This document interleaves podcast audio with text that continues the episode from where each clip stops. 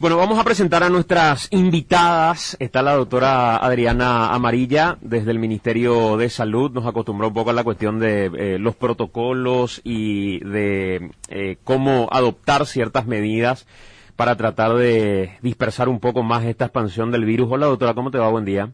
Hola, ¿qué tal? Buen día. Muchas gracias por la invitación. Gracias por acompañarnos, gracias por estar con nosotros. También nos acompaña la abogada Leticia Bóveda, que es abogada que acompaña al sector de bares y de emprendedores. Hola, doctora Bóveda, ¿cómo te va? Buen día. ¿Qué tal, Santiago? A toda la audiencia, muy buenos días. Les voy a pedir siempre muy cerca al micrófono, por favor, cuando tengan que hablarnos para que pueda salir con, con claridad.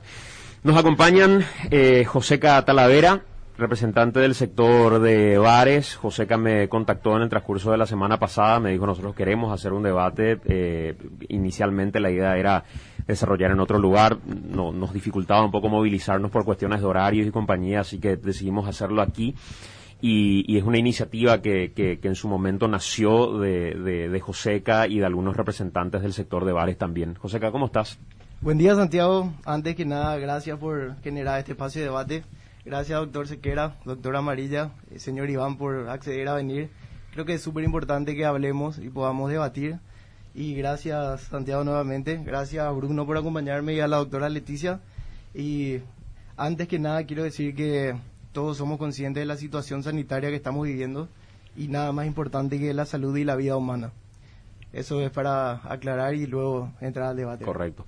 Bruno de Felipe, ¿cómo te va, Bruno? Bienvenido. Buen día, gracias. De verdad, muy importante poder eh, elevar la voz de los emprendedores, el sector más afectado, el sector que agarró todo el golpe de la pandemia en términos económicos prácticamente, el único sector que vio pérdidas en empleos, en, en ingresos eh, de manera masiva, no así en el sector público, así que realmente sabemos que hay gente muy valiosa en el sector público que se merece ganar incluso más de lo que gana pero definitivamente tenemos que ver que haya una simetría en el, en el aporte que cada uno haga al país durante este momento de pandemia y no vemos eso hasta el momento. Iván Haas, viceministro de Economía, nos acompaña también. ¿Cómo te va, Iván? Gracias por acompañarnos. Buen día, Santiago, para vos, para los demás invitados y las personas que nos están escuchando. Un gusto estar en tu programa. Gracias por aceptar la invitación. Y el doctor Guillermo Sequera, director de Vigilancia de la Salud del Ministerio. ¿Cómo te va, doctor? Gracias por acompañarnos. ¿Qué tal, Santiago? Justo necesario este debate. Sí, me parece que sí. Eh, agradezco a todos los que aceptaron la invitación. Eh, no es fácil, tienen otras actividades también, por supuesto, y este es un horario en el que hay muchísimas actividades para todos, así que eh, agradezco eso. Y creo que todos eh, vinieron porque comprenden que es importante debatir y que esto alcance al resto de la gente para que cada uno asuma su responsabilidad. Creo que hay una responsabilidad que cada uno debe asumir. No es una cuestión estrictamente de salud, no es una cuestión estrictamente de bares o de emprendedores, no es una cuestión solamente de economía, es una cuestión general donde cada uno tiene un rol. Y lo primero que me gustaría eh, abrir del lado de ustedes, que sea una conversación, me, encantaría eso, no un debate rígido, hablemos, conversemos, que cada uno pueda dar su, su idea. Pero ¿cuáles son, Joseca, las inquietudes, Bruno, las inquietudes que tienen ustedes y que dicen, nosotros ya estamos acogotados y esta es la luz de esperanza que vemos dentro de todo? No sé si Joseca, Leticia o Bruno quiere abrir. Para arrancar realmente uno de los temas centrales que también ya lo habíamos hablado en alguna reunión con ministros fue que entendíamos cuando lanzaron la idea de, de- las restricciones Cerrucho, eh, la cuarentena Cerrucho, creo que ese es el nombre, que estaba bien, eso es una cuestión necesaria en términos de salud, vamos a decir, eh, porque es lo que indican los técnicos que saben al respecto. Sin embargo, nosotros decíamos, solamente se puede cumplir eso si hay medidas económicas sustanciales e inmediatas. Las dos cosas son importantes, sustanciales e inmediatas. Hoy estamos ya en la segunda semana, todavía no hay un, una, real, real apoyo económico a quienes tuvieron que cerrar. Parar de facturar por 15 días para negocios de gastronomía, de turismo, de eventos, significa a veces cero facturación, a veces 25% de facturación, pero las cuentas no se reducen en esa proporción. Vos debes igual tu alquiler, debes igual tu cuota, Fogapi está venciendo ya para mucha gente. Entonces, es inviable, lamentablemente, lograr aplicar estas restricciones si es que no existe una medida inmediata de parte del gobierno en términos económicos para los sectores afectados. Mm. ¿Por qué en contrapartida para ustedes, Guillermo, es importante que se apliquen estas medidas? Si son estas las que ustedes propusieron. Bueno, eh, yo creo que la situación de la, de la pandemia, eh, si vemos que, que hacen los países como Israel, por ejemplo, que un país que vacunó muchísimo. En realidad lo que está parando la, la, epidemia en, la epidemia en Israel no es tanto la vacunación actual, sino realmente las medidas de cuarentena que están tomando. Mm. ¿verdad? Fue noticia que todo, toda la gente en Israel se estaba libre de usar el tapaboca, ¿verdad? pero en realidad era solamente en la calle. Tenían que seguir usando en, en las reuniones. Los bares tienen una capacidad, eh, tienen un horario. Eh, eh, todas las- todos los eventos también tienen una capacidad máxima. O sea, la- hoy vivir en Israel, por más que haya, tenga 120% de vacunados, es vivir en un cuartel prácticamente, con muchas más restricciones de lo que tiene Paraguay. Entonces, a lo que voy es, eh, eh, las medidas que nosotros queremos de salud, nuestra, nuestra receta, así Sí. como bien dijiste al principio, eh, es una disminución de las interacciones. Nosotros queremos que las interacciones humanas disminuyan, porque cuando más interacciones tenemos, más riesgo y posibilidad de contagio y diseminación de la enfermedad. Reduzcamos. ¿verdad? Y ahí, bueno, ahí nos sentamos con, con todos los sectores ¿verdad? y evaluamos en qué situaciones eh, podemos ver más interacciones o interacciones más relajadas. eh, y, y, y elegimos un horario. Si es por nosotros realmente, serían 14 días de cuarentena total. Eso Absoluta. Para epidemia, eso para la, la epidemia. Si no se puede hacer eso, bueno, reduzcamos, eh, elijamos un lugar donde tenga menor impacto económico. Todo, ahí, ahí es la mesa, la mesa institucional, donde estamos con Iván, donde estamos con más gente. Eh, y bueno, a partir de ahí salen un poco estas, estas recetas eh, de, disminución de las interacciones, más que nada. Mm. Ahora, cuando se aplican estas recetas, salud tiene que pensar en cómo respaldar a estos sectores o siendo absolutamente honestos, salud lo que tiene que hacer es dar la receta y que el resto de los actores del gobierno respondan de acuerdo a sus responsabilidades, sea interior con los controles o sea Hacienda con el soporte económico que reclama y dice Bruno, no hay soporte económico inmediato y menos mal lo tenemos acá Iván como para que pueda darnos una respuesta. ¿Cuál es el rol de salud? ¿Es pensar en un todo o es pensar en su urgencia sanitaria? En un primer, o sea, siempre pensamos en nuestra urgencia, nosotros sacamos unas directrices generales y a partir de ahí vemos también la factibilidad de eso. ¿verdad? Hay cosas que somos conscientes también eh, que, que no se pueden hacer. ¿verdad? No sé, a ver si vos- Sí, una cosa que, que me parece importantísimo destacar es que la salud es un todo. Y en ese todo entran también los determinantes sociales de la salud. ¿Y qué, qué quiero decir con los determinantes sociales de la salud? Son todos esos otros factores en donde está también lo económico, lo social, lo cultural, que forma parte de nuestra salud. Entonces, nosotros, y esto es respaldado también, perdón, en, en todo en, en, en, en evidencia internacional, ¿qué es lo que tenemos? Tenemos que eh, existe ya prácticamente un consenso de que lo que mejor funciona son las cuarentenas, Mm. las cuarentenas totales. No obstante, todos esos otros determinantes también tienen un papel, un rol que jugar. Por eso es que justamente hoy se habla también de ese tire y afloje. Eh, el éxito de una cuarentena depende de la adherencia y esa adherencia se va agotando con el tiempo. Mm. Eso lo, lo, lo vinimos aprendiendo ahora hace poco con todo con toda la experiencia también internacional y, y local, ¿verdad? Pero volvemos a repetir, nosotros eh, somos médicos y la receta de este paciente es quedarse en la casa. Ahí, ahí quiero, eh, antes de pasar a Joseca, preguntarte, viceministro, cuando Bruno dice nosotros no tenemos un soporte económico y no hubo una respuesta económica, ya estamos por la segunda semana de la restricción y acá no hubo un aporte para que 15 días cierren y se les diga cuánto facturan ustedes en 15 días y esto facturamos, ok, esto es lo que pudimos chequear en Secretaría de Estado de Tributación, les vamos a dar este soporte porque el daño en términos médicos puede ser todavía mayor a esa inversión que vaya a hacer el Ejecutivo o el gobierno en sí. ¿Hubo esa respuesta o no hubo esa respuesta, Iván?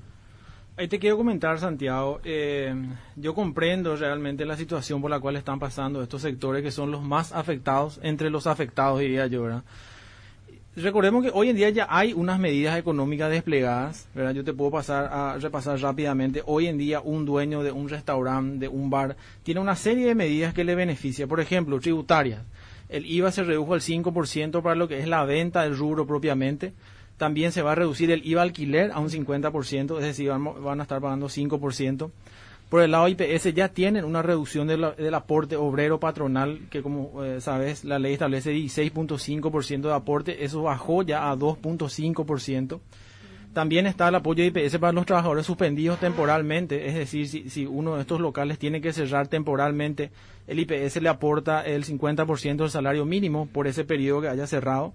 También servicios básicos, recordemos que eh, ya hubo un primer decreto que fue desde eh, diciembre a febrero, un diferimiento de esos meses. También estamos trabajando en lo mismo eh, para el resto del año, que se pueda diferir en 18 cuotas sin intereses y un subsidio del 50% de todos los servicios básicos. O sea, en concreto, estos sectores no van a pagar servicios básicos todo el año, ¿no? Entonces, también eh, desde el punto de vista del sector financiero público, también hay otras medidas de apoyo. Recordemos que el año pasado, cuando explota la pandemia, eh, muchos créditos se dieron desde el sector público, principalmente BNF, crédito agrícola, que tenían un año de gracia. Ese año de gracia estaba venciendo en abril eh, nos sentamos con los presidentes de estas entidades financieras, también con los gremios aquí presentes, logramos extender un año más de gracia, o sea, ya van a ser dos años de gracia desde que sacaron el crédito, y también con un- una extensión del plazo de repago de hasta siete años. Entonces, esas son las medidas que hoy en día ya están, eh, y también estamos trabajando nosotros en incorporar nuevas medidas. Le, quiero pedir a, a, a que a ver si es que esto cumple o no con las expectativas de ustedes, porque miraba que en general eh, me ponía como una cara de que ni por si acaso esto se acerca a lo que ustedes están esperando. Entre paréntesis, Enrique, Gaby, en este momento la senadora Businski está admitiendo que se vacunó.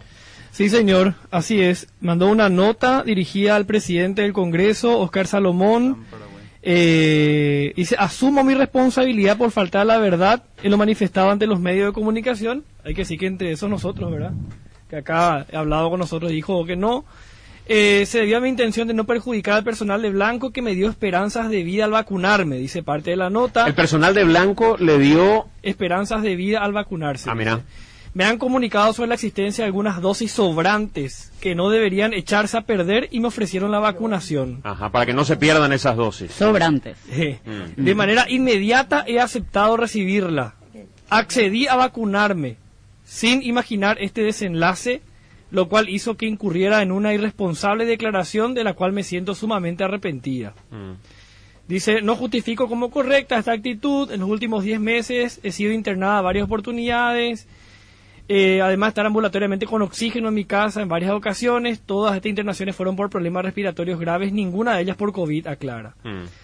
Bueno, pide disculpas, en otro momento dice, pónganse en mi lugar, ¿qué harían ustedes en este caso? Se pregunta, le pregunta a sus colegas. Increíble. Después dice otra vez Santi en el penúltimo párrafo, no justifico mis declaraciones, por ello pido disculpas a la ciudadanía entera que se vio burlada. Yo, yo, yo lo que veo es que se disculpa por las declaraciones, por la mentira. No Por esto que No dijo. por la no vacunación. por la- claro, por lo No, no me vacuné, señor, no me vacuné. Yo me inscribí para, para vacunarme el 12 de abril, pero yo no me he vacunado. Ahí donde el Papa aparece y le dice, qué mentirosa que sos, ¿verdad? Sí. Pero nos dijo, ¿cuántas veces nos repitió acá al aire? No, no me vacuné, no, no me vacuné. Sí. Negó categóricamente. ¿eh? Claro. Y encima, a, a- a pocos días de que se hayan entregado los premios Oscar, ella fingió una demencia, porque vos le preguntaste y dijo, no, yo estoy ahora gestionando mi visa. Para ir a los Estados Unidos a vacunarme. Estados me, quiero No, poner, me voy a poner la Johnson, dijo. Claro, dijimos, no, senadora, no te hablamos de ir a vacunarse a los Estados Unidos. Acá en Paraguay te decimos, "Eh, ¿qué, qué, qué? ¿Cómo, qué, qué? Ahora me No estoy enterando de esto, No me vacuné. Yo me inscribí para, para vacunarme el 12 de abril, pero yo no me he vacunado. Qué mentiroso que sos. Siempre supieron en salud que en realidad se vacunó. O sea, cuando sal- saltó la denuncia, Guillermo, ustedes verificaron los documentos y siempre supieron que sí se vacunó. Desde el primer momento que saltó la denuncia, revisamos la base de datos y estaba su nombre. Mm. Con su firma, con su Eh, consentimiento. Eso no fue inmediato, ¿verdad? La base de datos sí pudimos acceder, estaba el nombre de ella. Y bueno, ahí tuvimos que ir a la región a buscar el documento de cada, vacuna- cada vacunado tiene que firmar un consentimiento. Mm. Y, y encontramos también el consentimiento. Eso fue como unas horas más tarde, ¿verdad? Sí. Bueno, finalmente acepta entonces que, que se vacunó y que nos mintió absolutamente a todos. Joseca, cuando dice el viceministro, estas son las medidas y sí nosotros aplicamos de manera urgente y hoy ya el que es dueño de un bar sabe que cuenta con este soporte. ¿Cómo es en la práctica eso? Bueno, mira, antes de contestarle a, a Iván, eh, nosotros con, lo- con varios colegas fuimos desarrollando un par de preguntas que tratamos de hacer bien reducidas para ir directo al grano. por ejemplo, esas medidas eh, son un poco difíciles de acceder en cierto modo porque hay un descuento en IPS, pero para eso tengo que estar al día. Para estar al día tengo que abonar, para abonar tengo que trabajar. ¿Cómo voy a ponerme al día si no puedo trabajar? Iván. Sí, eh, yo, yo te comento, Joseca y Santiago, la idea de estas medidas justamente era aplicar aquellos comercios eh, formales que están al día. Eh, yo creo que habría que revisar la situación particular de lo que menciona Joseca, pero si eran comercios que ya venían, eh, digámosle, con retraso en el IPS, obviamente no pueden acceder a esto. Ahora, si entraron en un re- retraso con el IPS debido a la pandemia, yo creería que deberían ser beneficiarios. Así que me gustaría justamente revisar estos casos puntuales. Mm, Pero ustedes no tenían conocimiento de esto. O sea, ahora te estás enterando que yo- no yo- podían acceder no, ellos del... eh, justamente eso es lo que te decía Santiago. La idea de esta medida era para el sector formal que está al día tanto en tributación como en IPS. ¿Ustedes cómo venían con eso? Nosotros somos 100% formal. Es más, el- eh, nuestro balance de 2019 nos metió como gran contribuyente con dos bares. Obviamente el 2020 ya no calificamos como eso. Eh, sí, veníamos con ciertos fraccionamientos, pero obviamente el 2020 desbarató todo. ¿verdad? Vos como economista sabes que si tu venta se reduce en 75%, tienes que hacer malabarismo para llegar a fin de mes o día a día luego. ¿verdad? Del total de bares, ¿cuántos accedieron a ese beneficio, por ejemplo? O a ese soporte económico. No sé si llamarle beneficio. No- nosotros tenemos dos catastros ahora mismo, eh, Santiago. Uno que era el tema para los servicios básicos que ya se habilitó el año pasado. Ahí se habían inscrito como 600 empresas. ¿Y cuántas calificaron? No, ese ya es los, los que calificaron. Sí. ¿Y, y Eh, lo de IPS, por ejemplo? No, lo IPS, uno, o sea, eso salió, una, o sea, hay una ley de donde eh, se da esa, o sea, esa reducción ¿verdad? del 16.5 al 2.5 y las empresas pueden aplicar de acuerdo a cómo están inscritas ante la SED. Pero ¿cuántas, ¿cuántas hoy son beneficiarias de eso? Ese dato ahora no tengo, Santiago, ¿verdad? Pero eh, de, de que hay varias empresas que están eh, accediendo a este beneficio. De hecho, para todas las empresas está habilitado eso. Para Mm. todas las, no, no hace falta que ellos se inscriban. Al ser de ese rubro, eh, ya directamente tienen ese beneficio de, de aporte al 2.5%. En teoría, todos en la práctica, casi nadie. Esa, esa es la realidad, ¿verdad? No, no quiero Hay que agregar, mal tampoco. agregar algo ahí que salió una encuesta que hicimos eh, la semana pasada en, en ACEPI. Eh, de, de los encuestados, solo el 13% accedió a créditos eh, eh, garantizados por FOGAPI vía BNF. Claro, lo que está mencionando Iván es cierto. BNF te puede dar un, un año más de gracia, BNF te puede eh, refinanciar y a más plazo. Pero si vos no estás entre el 13% que consiguió ahí su crédito, eh, eh, bueno, en- entre los encuestados en este caso, vos no podés tener que ir a hablar con tu banco privado y nadie te defienda en ese momento. Nadie le va a decir al banco, sabes que tenés que refinanciarle a estos sectores. Todo lo contrario, ¿verdad? Se lavan, se lavan las manos, manos arriba y dicen, bueno, ve vos cómo podés arreglar. Eso no funciona. Nosotros, además, estamos hablando de financiamiento. Cuando nosotros tuvimos pérdidas, ¿Cómo vamos a agarrar, sacar préstamos para financiar a 24 meses una pérdida que tuvimos este año? Está bien, ya hicimos eso el año pasado. Esperábamos la vacuna para marzo, no están las vacunas, no se vacuna la gente. Mirta Busiski se vacuna antes que, que la gente que necesita y nosotros estamos todavía refinanciando. No se puede refinanciar más. Hace falta subsidio, apoyo directo, capitalización de empresas. No existe más la financiación en una economía tan derru- de- derrumbada como esta. Yo sé que en el sector público no se siente porque no hubo una reducción de gasto de salario, de ingresos para los funcionarios públicos, para el gasto público. No se achicó el Estado. Pero para nosotros sí se bonificaciones. siente. Para nosotros sí se siente porque nosotros tenemos menos ingresos. Así es fácil. El otro día conversé con un economista y este economista me dijo que efectivamente uno miraba los análisis de tributación y para la macroeconomía era genial poder ver que Paraguay no cayó como uno pensaba que iba a caer.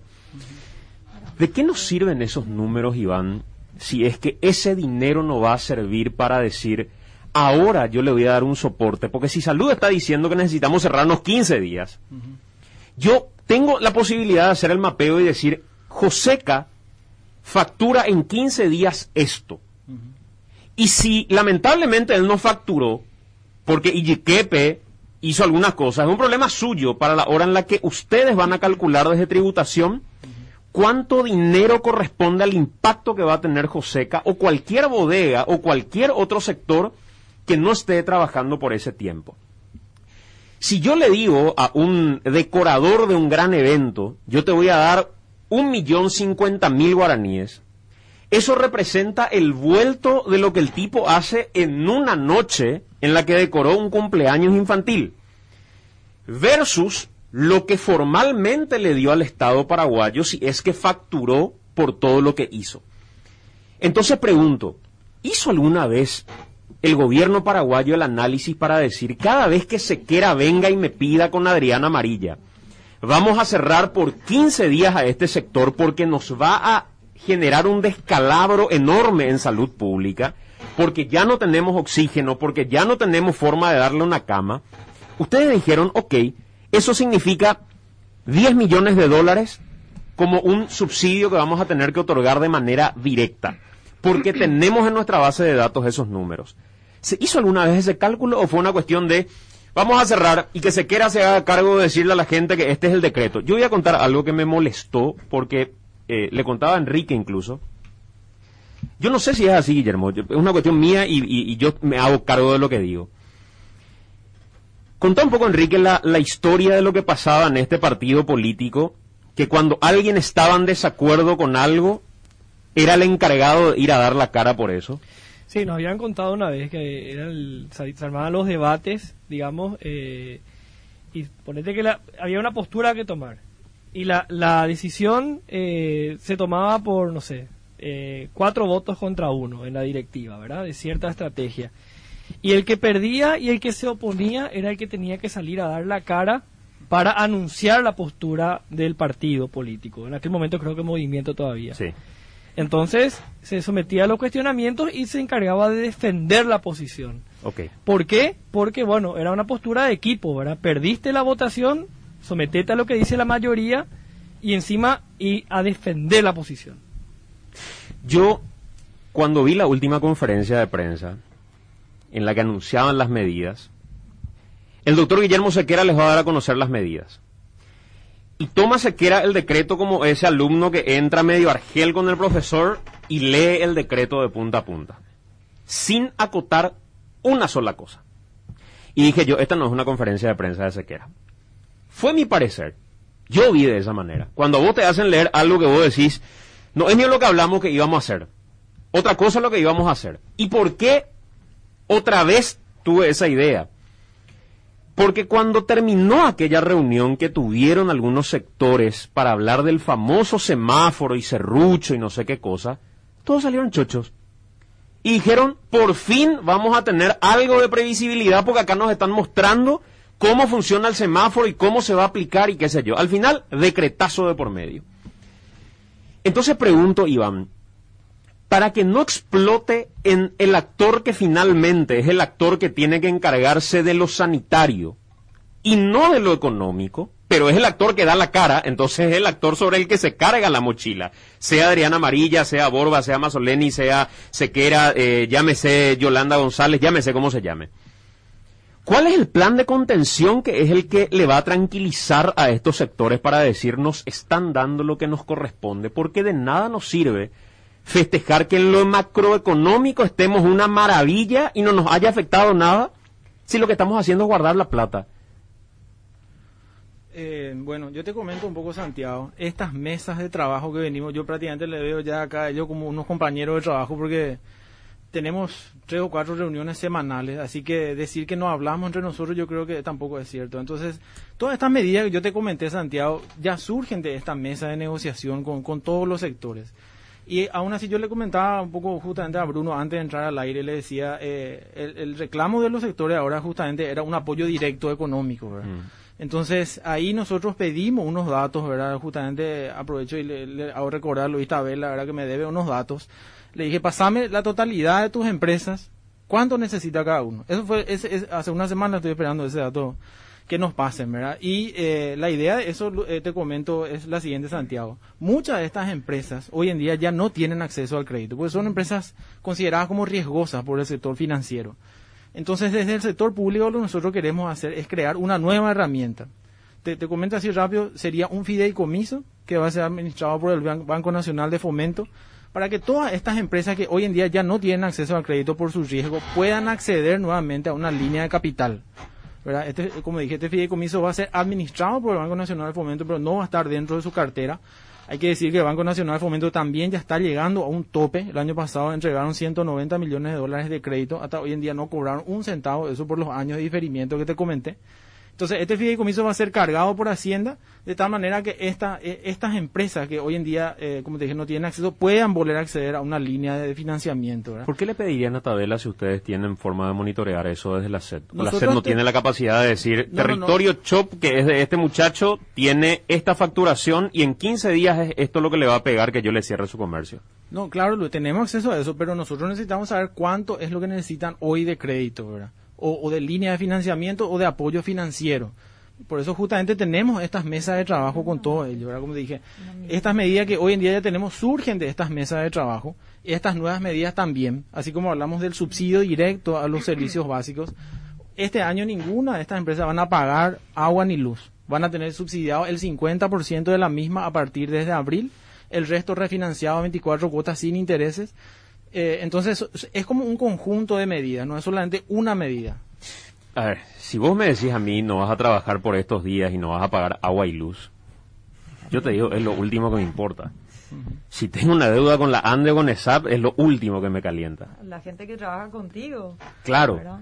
Sea, ¿qué pasa con, con el resto de la gente? ¿Qué pasa con el mozo que trabaja para el local de Joseca o de cualquier a, a otro? eso quiero llegar, ¿verdad? Que tiene que irse después al sistema de salud y le van a decir, anda a comprar Rendecivir, compra eh, Omeprazol, anda a comprar esto. El cuate no tiene nada. ¿Qué le va a decir? Esta es mi factura de Anda y de SAP o de mi patrón que no, no paga esta vez. No, Pues ni no su patrón funciona le va así. a poder ayudar porque no le dejan trabajar. Claro. ¿Qué pasa? Acá hay que analizar también la constitucionalidad del decreto, ¿verdad? Porque toda medida que el Estado tiene que tomar siempre tiene que tener como base el respeto a la dignidad humana, ¿verdad?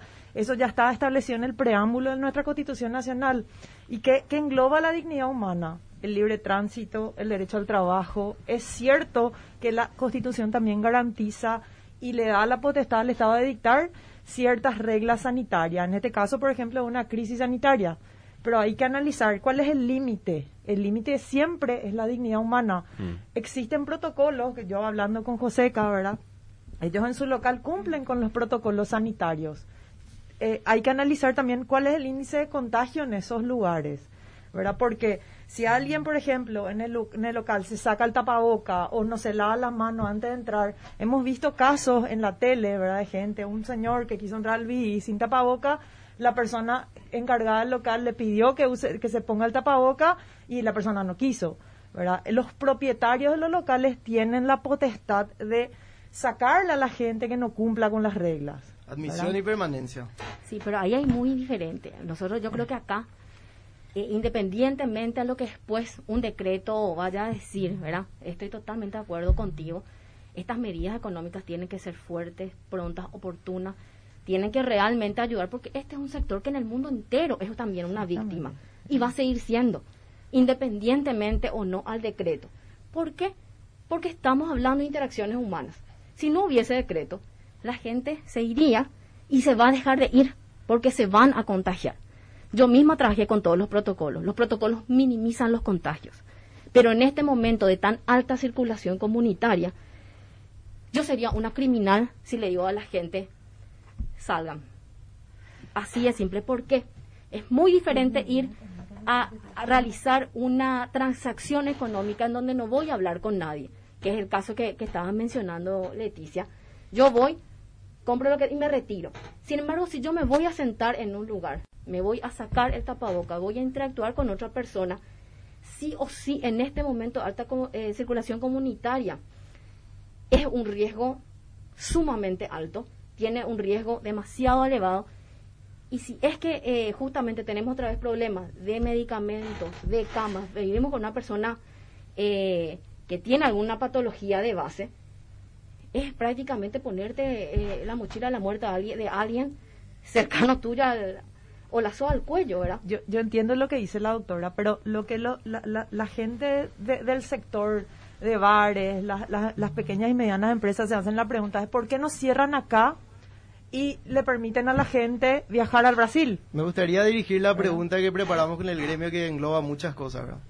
Eh, todos sabemos que los decretos son para mitigar la propagación del virus, desestresar el sistema sanitario que está colapsado. Entonces la pregunta es, ¿qué evidencias científicamente avaladas tenemos que los negocios nocturnos formales, como bares seguros y restaurantes seguros, son ahora mismo el principal foco de contagio en Paraguay? A diferencia, por ejemplo, un bus que viaja con 100 pasajeros que no tienen ningún tipo de distanciamiento, y la falta de cuarentena obligatoria gente que viene del Brasil, por ejemplo, el principal foco mundial del, del virus. ¿Y no les parece que estas restricciones son selectivas? ¿Se está respetando la, dignidad humana en estos decretos? La verdad que yo creo que lo que siempre queremos defender es la vida, sobre todo. Eh, por supuesto que hay muchas restricciones, somos un país eh, donde acá justamente el problema, yo eh, hablando con ustedes me doy cuenta que ustedes mismos entienden la situación, ¿verdad? Este es un problema económico, no es un problema sanitario. Si ustedes pudiesen quedarse en su casa, yo estoy segura que se quedarían. Sin problema. Todo el mundo. Totalmente. Exactamente. De hecho, todo el 2020 Entonces, en casi. eso, ahí, nos, ahí creo que todos, absolutamente todos, eh, tenemos ese consenso de que eh, la vida es lo más importante en este momento de alta circulación comunitaria. A sacarte el tapabocas ya está expuesto.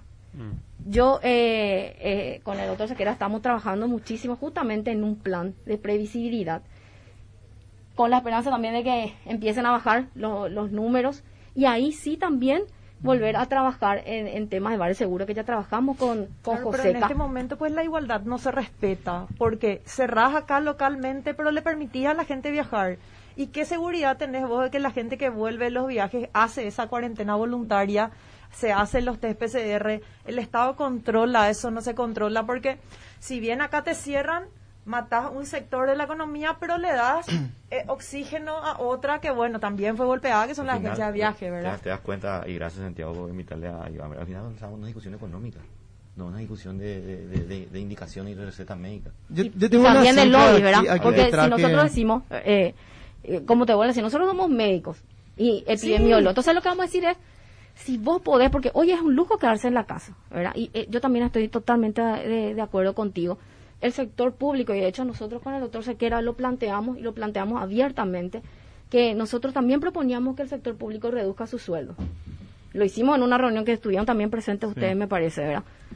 Eh, nosotros le pedimos eso al, al, al gabinete y yo lo hice eh, personalmente eso en, en- en, eh, en consenso con, con el doctor Sequera porque decíamos también eso si eso va a calmar las, las aguas y eso va a ayudarnos a que realmente tengamos una adherencia masiva por supuesto yo soy la primera la más interesada porque realmente estamos en el peor momento este es un momento en donde todos tenemos que apretar el eh, ¿qué evidencias tenemos de que esos locales?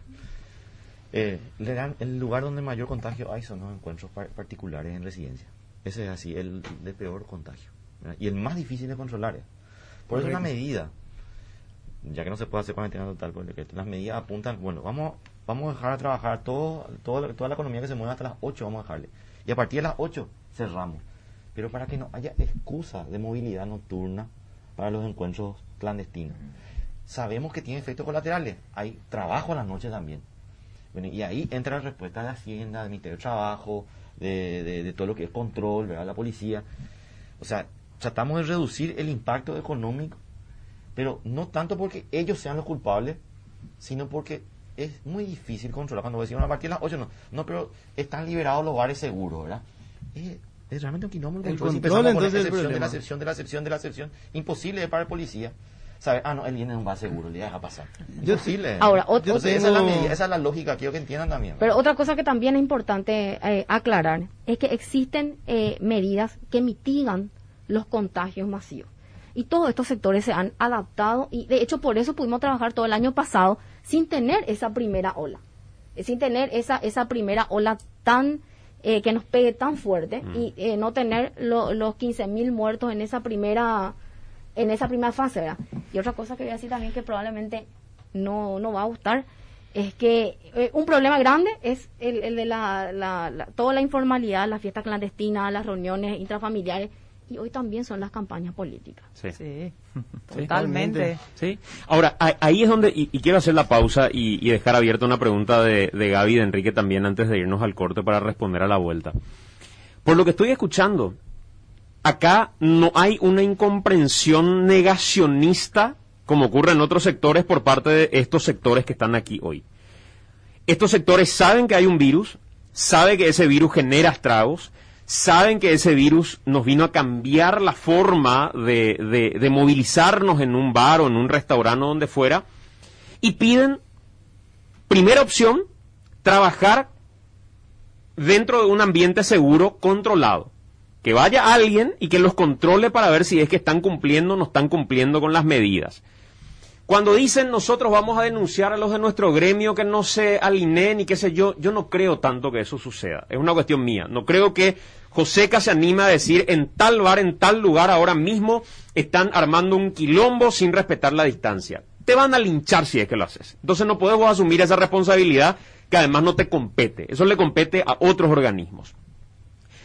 Pero además de eso, si no se pudiera, porque salud dijera que hay que cerrar, para mí un problema sería que el Ministerio de Salud diga no nos calientan las medidas, que no, que no se haga esto que nosotros proponemos, total, la evidencia nos podemos pasar por el, ya saben dónde, y que se desborde y mañana salud, ustedes no tomaron ninguna medida, ¿por qué no dijeron lo que había que hacer? O sea, uno está en su rol, su rol es ese.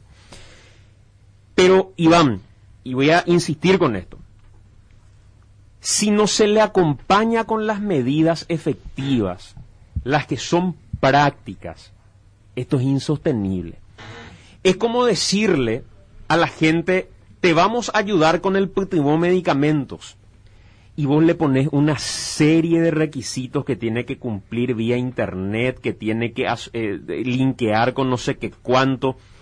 La invitación parece que eso fracase luego para que no se tenga que desembolsar plata para eso. O cuando le decís para vacunarte, te tenemos que pedir tu número de cédula, tu baja de la milicia, tu no sé qué cuánto, y ahí te vas a vacunar. Y se va una señora y te dice, yo tengo 84 años, me quiero vacunar, ¿por qué no tengo derecho? Señora, usted tiene derecho, pero vaya a su casa, busque quien le registre. Es un quilombo que al final lo único que hace es complicar la posibilidad de hacer algo efectivo.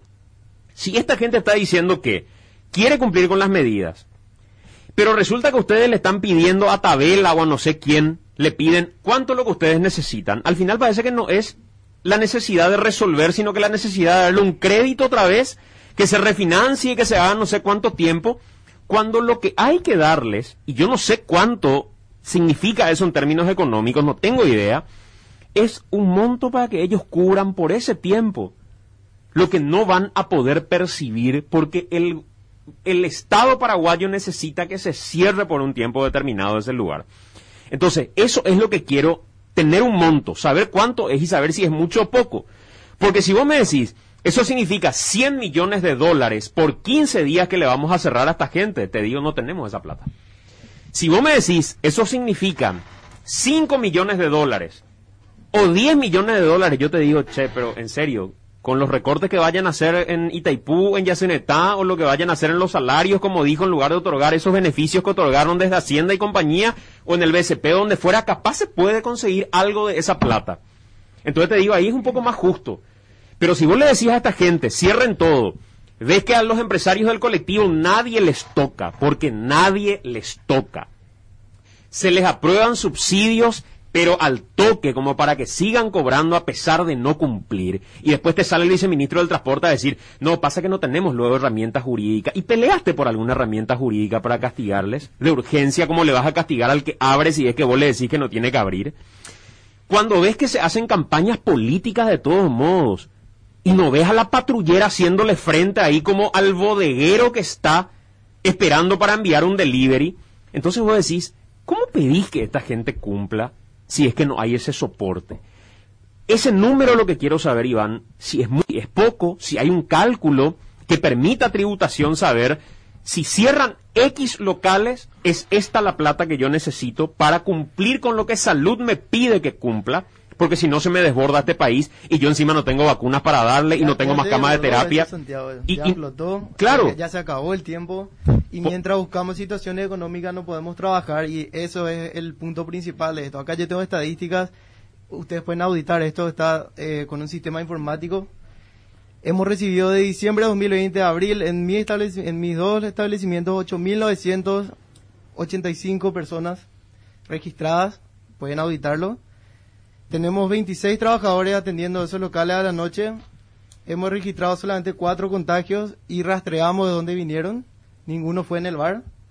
Entonces, obviamente estos eh, protocolos que, que, implementaron funcionan y nosotros no tenemos tiempo de esperar eso. Eh, ya venció el alquiler, ya no se puede pagar la luz, ya hay que pagar el crédito.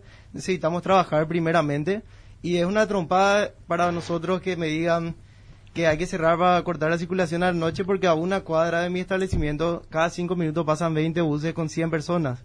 Entonces no, no somos el foco de contagio y necesitamos trabajar, pero mañana.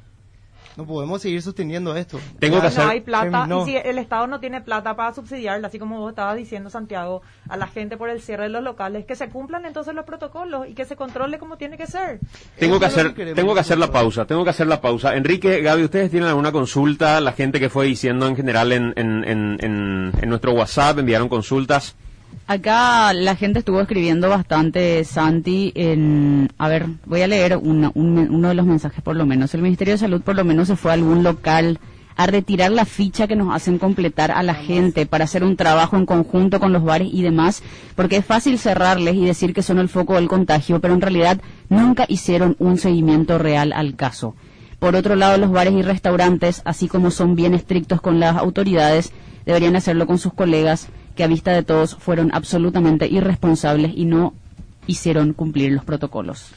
Ok, Enrique. Bueno, y la- y lo, lo primero que me viene a la mente es el tema del decreto este que ya está publicado respecto a lo que se viene para las siguientes dos semanas, del 11 de mayo, y si en nombre de la previsibilidad y de- dentro de, la, de un mapeo a futuro en lo epidemiológico es posible hacer o, resolver medidas cada dos semanas, y así va a ser, así va a seguir, es factible eso, convence a todos los sectores. Y bueno, también lo otro que me robó acá la, la oyente, ¿verdad? Saber si de algo sirve esto de registrarse en la planilla los nombres cuando uno va a comer a un lugar. Y vos sabés que eso ahora que dijo Joseca me quedó y y él dice, están monitoreadas estas personas, tuvimos esta cantidad de contagios. A mí nunca me llamaron de un local para decirme, eh, el día que estuviste hubo una persona contagiada, pero por lo visto, si ustedes tienen el monitoreo, les sirve Claro, nunca nos pidieron, eso es un hecho. Y, y como te digo, ¿qué medidas tomamos para que nuestro staff no se contagie? Y estamos, ya vieron la cantidad de personas que ingresan a nuestro establecimiento. Nos organizamos para que no anden en bus, punto. Hacen vaquita, le damos para el combustible y se mueven en, en moto entre dos, con casco y todas las medidas, andan en auto con tapaboca. Le hicimos una fuerte campaña para que entiendan que esto no es joda, este virus es mortal, hay gente muriendo en los pasillos. Entonces, y ¿sabe? va a pasar en algún momento lo que está pasando hoy con la fiscalía. La fiscalía en la primera etapa acompañó todos los procedimientos y empezó a imputar, a imputar, a imputar, a imputar, a imputar. Hasta que después se dio cuenta que habían errores que se estaban cometiendo y que no se podía imputar por imputar, por imputar y por imputar. Y hoy no acompaña ningún No, procedimiento. pero no pueden luego aplicar porque es una ley ambiental. Claro, El entonces, ¿qué dice la fiscalía? Esta es una no cuestión administrativa que la van a resolver de forma administrativa. Y la fiscalía hoy está jugando el papel correcto, que es el papel de decir constitucionalmente este es el camino que tenemos nosotros. Nosotros queremos ser aliados acá. Mañana, ¿qué va a pasar? Si es que no resolvemos, Iván, y ahí yo creo que está el, el foco, si no resolvemos la cuestión económica, va a pasar que Salud va a decir, bueno, yo voy a dejar de sacar decretos. Y voy a dejar de proponer medidas, porque al fin y al cabo, el, que va a quedar como responsable voy a ser yo. Ese es el problema que tenemos que resolver. Entonces, ahí donde quiero hacer números, Iván, con vos y que me digas, esta plata es la que se necesita para cerrarle 15 días. Y mañana cuando se quiera venga. Entonces va a pasar, o, o Adriana venga, va a pasar lo que pasa en cualquier otro lugar. Viene alguien y te dice desde tu empresa, necesito tomar esta medida por cinco días. Y vos sabés exactamente cuánto daño económico significa cinco días en tu empresa. Así debería manejarse, creo, que también la cuestión económica, sobre todo si es que está transparentada la cuestión tributaria. Y si es que alguno no tributó lo que tenía que tributar, que se vea esa persona ahora porque no va a recibir lo que tendría que recibir.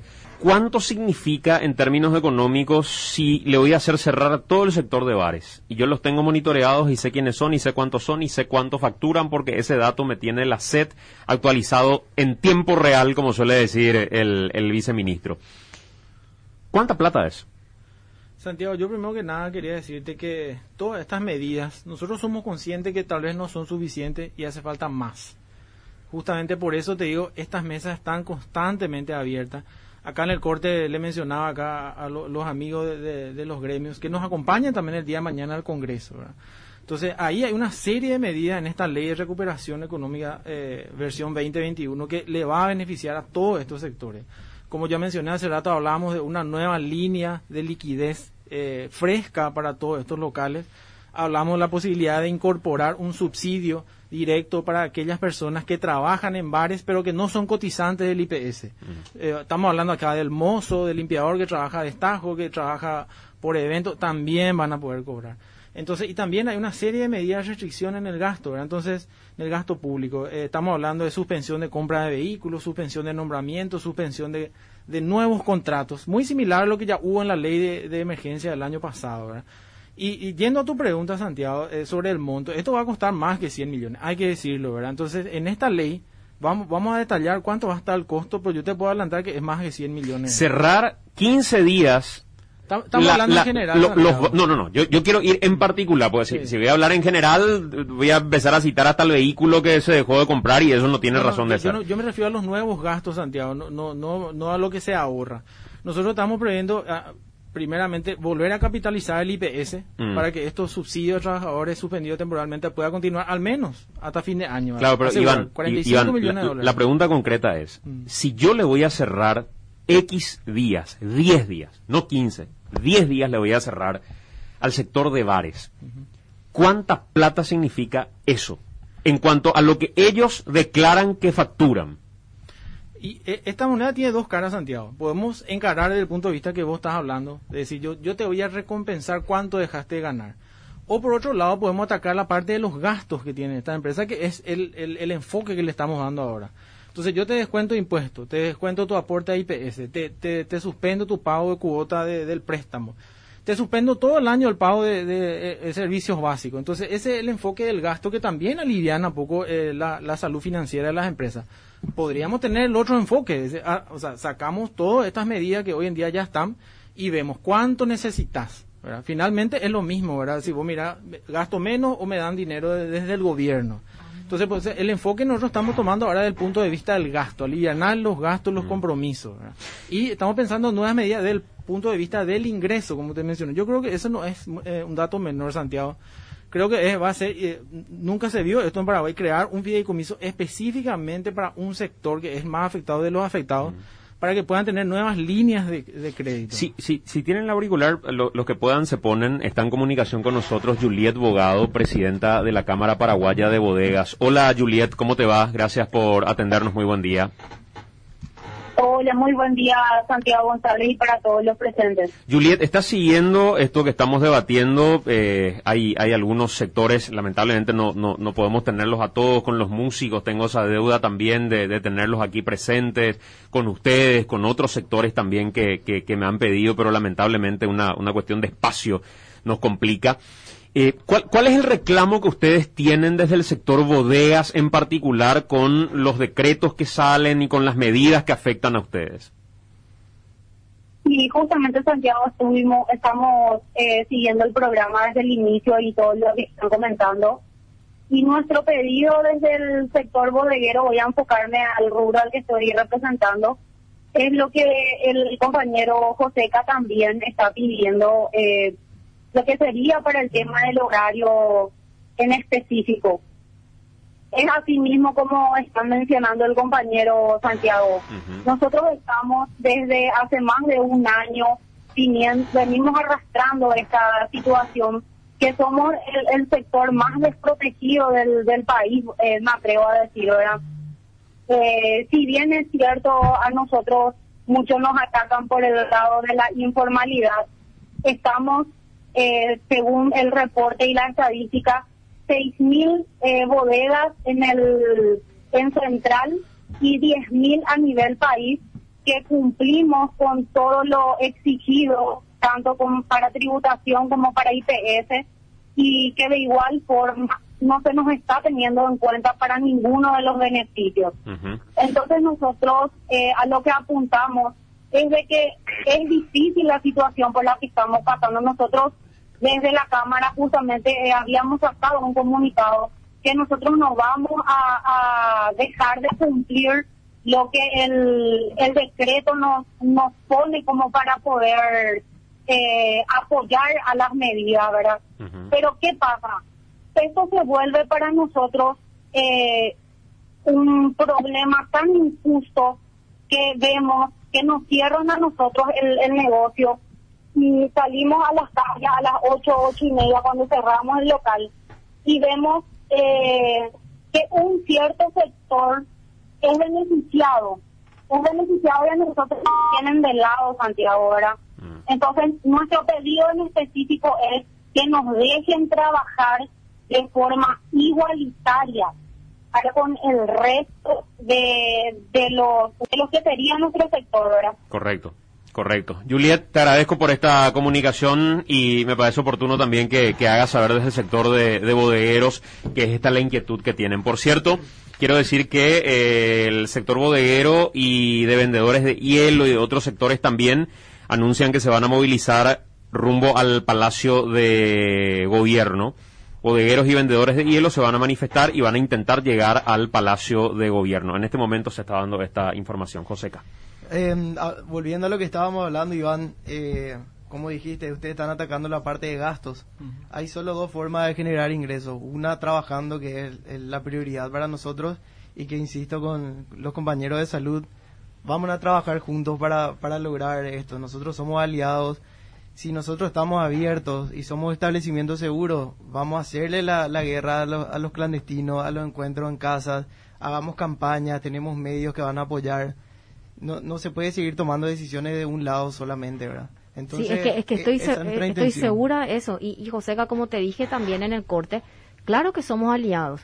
Nosotros sí buscamos la, la lista de las personas y sí tenemos to- completamente registrados los brotes que no fue uno, fueron muchos, muchos brotes en bares asociados tuyos. Ellos saben perfectamente quiénes son. Fueron contagios masivos en estos tipos de lugares y nosotros, no- ¿por qué no dimos los nombres? Justamente cuando se pasaba, ellos Es- bien dónde metieron la pata. ¿verdad? Y sí, porque nosotros, ¿qué es lo que hicimos? En vez de salir a hacer una propaganda eh, negativa, lo que hicimos fue trabajar con ellos en alianza, justamente para disminuir las posibilidades de que eso vuelva a, a ocurrir. Pero también ellos mismos eh, denotaban que muchas de, de- estas, eh, de estas medidas son prácticamente muy difíciles de cumplir, porque tiene que ver también con tu cliente. Tu cliente se va para relajarse, ¿verdad? No se va tampoco para que tome una cerveza y le diga que se ponga el tapabocas, ¿verdad? Pero bueno, claro que estoy segura que esto eh, va, va a avanzar solamente si trabajamos juntos. Es demasiado importante eh, el tema de los registros, mismo como para un filtro. Nosotros ya lo habíamos hablado una vez, Santiago, que muchas de estas medidas son un filtro para recordarte que está en pandemia. Hoy el hacer un rastreo es muy difícil porque probablemente en esta mesa, así, eh, tal cual, esto es matemática, alguien de nosotros, como, como decía ayer eh, eh, Luis, a alguien de nosotros le va a caer la bomba, lastimosamente. Vamos a tener a alguien internado pidiendo una cama o fallecido. Es así. Y estamos todos expuestos. Entonces, eh, son sumamente importantes la- la- las medidas económicas para poder resistir, de hecho así se llamaba nuestro plan, resistir, porque son uno- una- unas semanas de resistencia. ¿Y, y por, qué, por qué se llamaba? ¿Qué pasó con ese plan, Guillermo? Si, si, puedes plan- acercarte más al micrófono, Sí. subir un poco más ahí, te, te voy a agradecer. Sí, el plan, el plan dentro de todo, eh, venimos a decir que está vigente. eh, las medidas que tomamos se basan con respecto a eso. Eh, eh, bueno, el plan que, revisaron ustedes, ¿verdad?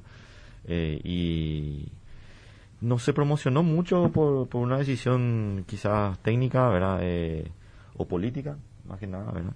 Entonces, eh, igual vamos a seguir trabajando con decreto o con ordenanza, o sea, no es que el decreto sea como la, antípoda de- del plan, ¿verdad? El decreto es la herramienta jurídica que tenemos para hacer ejecutar el plan, ¿verdad? Pero bueno, es- esperemos, esta semana tenemos reuniones otra vez y... Pero el plan daba cierto margen de previsibilidad, entiendo, pues llegué a ver parte de ese plan y creo que también lo, lo vieron ustedes y en cierto modo uno sabía, Chile era un ejemplo, que estas medidas se van a tomar si esta es la situación epidemiológica, había como que cierto margen como para prever ciertas cosas por lo menos. Sí, así mismo. Y también eh, muchas otras eh, carteras involucradas. Yo realmente eh, celebro eh, que, que el, el grupo de, de los bares y los restaurantes pueda salir a las calles. Eso es algo que venimos pidiendo desde hace cuánto, desde, eh, desde el año pasado, ¿verdad? Porque realmente minimizan los riesgos, eh, todo Actividades tipo de actividad al aire libre. libre, Mm. ¿verdad? Eh, con la distancia de los dos metros, claro, y nosotros mismos eh, eh, somos los propulsores de que puedan trabajar de esa manera. Mm. El problema es- son en, en los lugares, en los espacios eh, cerrados y con alta circulación comunitaria, ¿verdad? El, el plan definitivamente nosotros lo leímos, obviamente tiene todos los aspectos de salud y, san- y sanitarios, eh, digamos, cubiertos, pero no tiene la parte económica significativamente, sustancialmente, de manera inmediata, a tiempo, ¿verdad? No- yo sé que hay medidas económicas, eso no estamos discutiendo, existen medidas económicas, ahora lo que estamos diciendo es no son suficientes, no permiten que uno pueda cerrar su local por 15 días ni siquiera. Porque ya estamos heridos de muerte, digamos, muchos emprendimientos, muchos sectores ya están heridos de muerte, ya están endeudados hasta la maceta, Ya no puede quebraron hacer nada más. mucho. Una, una cosa Las importante medidas que... económicas no son inmediatas, pues, y cuando no es inmediato, entonces el remedio es peor que la enfermedad. Ahora, una cosa importante del plan que me parece rescatar es que eh, nunca hablamos de cierre. De, de cierre no hablamos realmente en, en ese plan, porque justamente eh, nosotros confiamos en los protocolos. También eh, confiamos en que esa alta circulación comunitaria va a ir disminuyendo y en base a que eh, a, a esas premisas poder seguir avanzando, pero de a poco. Probablemente no satisfaciendo todas las expectativas, las pérdidas económicas son enormes y probablemente independientemente a que haya o no decreto, va a seguir porque evidentemente todo este este remanente negativo que tenemos repercute también. Iván, lo que queda claro, creo yo, es que no va a haber salida a este conflicto que parece existir entre medidas sanitarias y el impacto laboral si no entra a tener un protagonismo más importante la cuestión económica. Y quiero hacer una analogía nomás. La señora que te dice, yo ya no me voy a ir a buscar a vacunar porque definitivamente no nos quieren vacunar porque mientras ah, yo estoy pidiendo que me vacunen, a la Usinki le están vacunando en su casa. Esa analogía se puede llevar al que te dice, mientras a mí me cierran, como dice Joseca, a 100 metros al colectivero que está metiendo a 200 personas, nadie le dice absolutamente nada. Y esa misma analogía se puede aplicar a las campañas políticas que estaba mencionando recién eh, Adriana, y también se puede sumar, como mucha gente lo está haciendo, ¿cómo me decís que no hay plata si Hacienda bonificó a sus funcionarios 2 millones de guaraníes y el BCP 9 millones de guaraníes? ¿Cómo sostener ese tipo de cosas en un momento de crisis cuando vos le decís al resto hacer el esfuerzo porque estamos mal sanitariamente y mientras tanto aparecen estas bonificaciones? Esas son las cosas que nos cierran, Iván, y las que hay que responder, porque finalmente, si no se responden, esta gente en un momento va a terminar y va a decir, nosotros no soportamos más, hagan lo que lo se que les está pasando ya. hagan lo que se les antoje, pero ustedes se siguen asignando salarios o bonificaciones y nosotros estamos acá pagando esas bonificaciones con nuestro esfuerzo. ¿Cómo sostener eso, Iván? Cuando decís dar respuesta, Santiago, para eso estoy acá, ¿verdad? Para eso estoy acá, para eso estoy en todas las mesas que tenemos a diario. Nosotros no nos escondemos, eso quiero dejar bien en claro. Eh, vamos a dar la cara cuantas veces sea necesario. Y yo creo que el camino, Santiago, es mantener esta mesa constantemente activa y ver qué más podemos hacer por estos sectores. Ya hay una serie de medidas, estamos pensando en unas nuevas medidas. Yo te digo, Santiago, eh, como economista, ¿verdad? independientemente del cargo que me toca ah, ocupar ahora, eh, la recesión mundial económica que estamos pasando es como la peor pesadilla de un economista, ¿verdad? Tener que cerrar la economía. No, no somos los únicos, esto está pasando en todo el mundo, Santiago. Es por eso que yo digo que el camino es mantener abierta esta, eh, esta mesa que hoy en día eh, estamos teniendo con todos los sectores y seguir apoyando. O sea, eh, no, no perdamos el norte final que es no perder empleos. Ese es el Pero- objetivo pero, final. ¿cuál es la propuesta concreta, Iván? Porque hasta ahora es parte de la clínica médica, digamos, ¿verdad? Parte de la Es clínica. una medicina que va a llegar cuando murió el paciente. No, lo que pasa es que de promesas pues no se vive. Claro, si vos me decís que estamos en una crisis mundial y mientras, y ahí, y ahí te pido cuál es la explicación, mientras tanto los titulares de los diarios te dicen Hacienda bonificó a sus funcionarios 2 millones de guaraníes y el Banco Central bonificó 9 millones de guaraníes. ¿Cómo se explica eso? Bueno, Santiago, yo, yo no quisiera opinar de otras instituciones, sí te puedo hablar brevemente de lo, de lo que es Hacienda. Es así, eso fue la semana pasada eh, y eh, se pagó esta suma para los funcionarios de, menor rango, o sea, los que no tienen ningún cargo, aquellos funcionarios están ganando entre 2 a 3 millones de guaraníes. y a lo que está en el presupuesto, ¿verdad? Eh, También está tipificado en el Código Laboral. Recordemos, Santiago, que este tipo de bonificaciones se vino reduciendo en el tiempo sustancialmente. Estamos hablando anteriormente se pagaban tres veces al año, un salario entero para todos indiscriminadamente. Hoy en día eso se, se redujo al mínimo, se focalizó a aquellas personas que ganan mucho menos. Te digo, no cobraron los jefes, coordinadores, directores, mucho menos viceministro y el ministro, ¿verdad? Entonces, eh, fue mucho más focalizado y algo que está en el presupuesto en estricto rigor de lo que es la ley, ¿verdad, Santiago? Eh, te digo, yo no quisiera opinar lo que hicieron otras entidades, pero eso fue el caso de Hacienda, ¿verdad? Para, para los compañeros de NPI que están tomando la señal, eh, debatiendo hasta acá, lo que parece que queda de la charla es que si bien hay una necesidad de restricciones, que salud dice, nosotros si no tomamos estas medidas se nos desborda, en contrapartida lo que no hay es cuál va a ser el soporte económico que va a generar un verdadero impacto para estos sectores que van a cerrar. Sean los bodegueros que ahora se están manifestando, que veíamos ahí en el vivo de NPI, que los hieleros acompañando. Si no hay una medida, decía Joseca recién, yo tengo mi bar y a una cuadra de mi bar los vehículos pasan del transporte público repletos. Y si mi mozo se sube a uno de esos colectivos, lo más probable es que se contagie. Pero él se va a contagiar y nadie va a decir se contagió en el bus. Van a decir se contagió en el bar de Joseca, ¿verdad?